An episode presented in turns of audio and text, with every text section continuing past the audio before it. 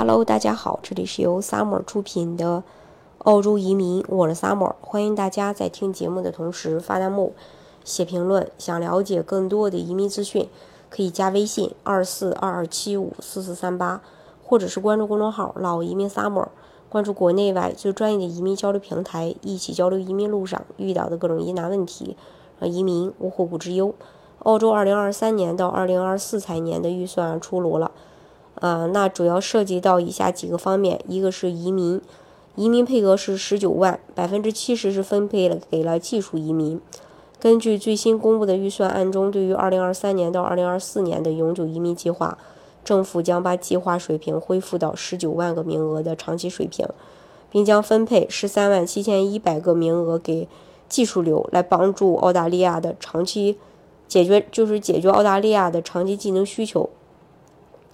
预算案中指出，政府正在确保移民系统提供我们需要的技术移民，还有提高临时技术移民收入门槛。从二零三二从二零二三年七月一日起，临时技术移民收入门槛将从五万三千九百澳币提高到七万澳币。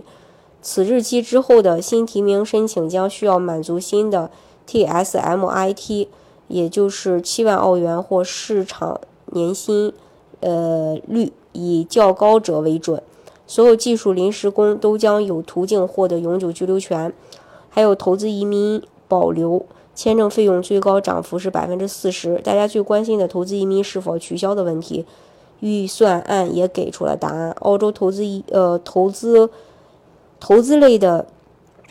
这个移民被保留。坏消息就是投资移民的签证费用暴涨百分之四十。从二零二三年七月一日起提高签证费用，除了常规的 CPR 指数，签证申请的签证费用将增加六个百分点，部分旅游签和临时签证的签证费将增加十五个百分点，还有商业创新和投资签证的签证费用将增加四百个四呃将增加四十个百分点，改善临时技能短缺四八二签证申请永居途径。政府将改善临时技能短缺的签证持有人的永久居留途径，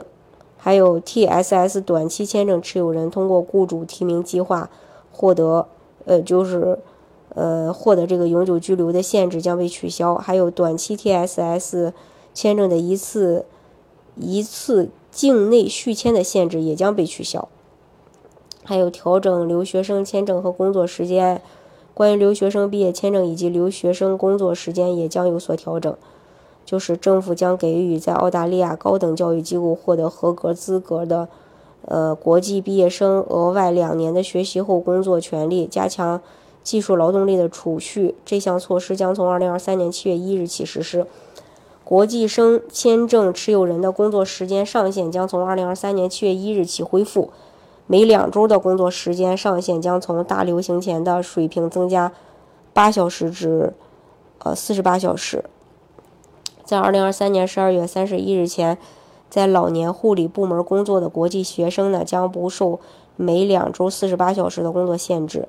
还有就是，雇主担保利好短期清单也可转永居。二零二三年将给更多雇主担保临时签证转幺八六的途径。首先，所有职业将不限于中长期清单上的职业，还将包括短期清单上的职业。目前，澳洲短期列表中有超过二百个职业，比如一些厨师、设计师、按摩师、金融和 IT 等等职位的人都将受益。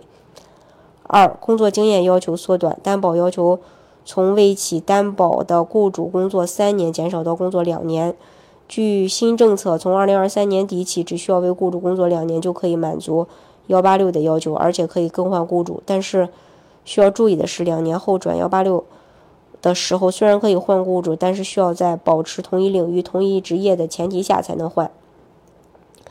大家如果想具体去了解澳洲的移民政策的话，可以加微信二四二二七五四四三八，或者是关注公众号“老移民 summer”，关注国内外最专业的移民交流平台，一起交流移民路上遇到的各种疑难问题，让移民无后顾之忧。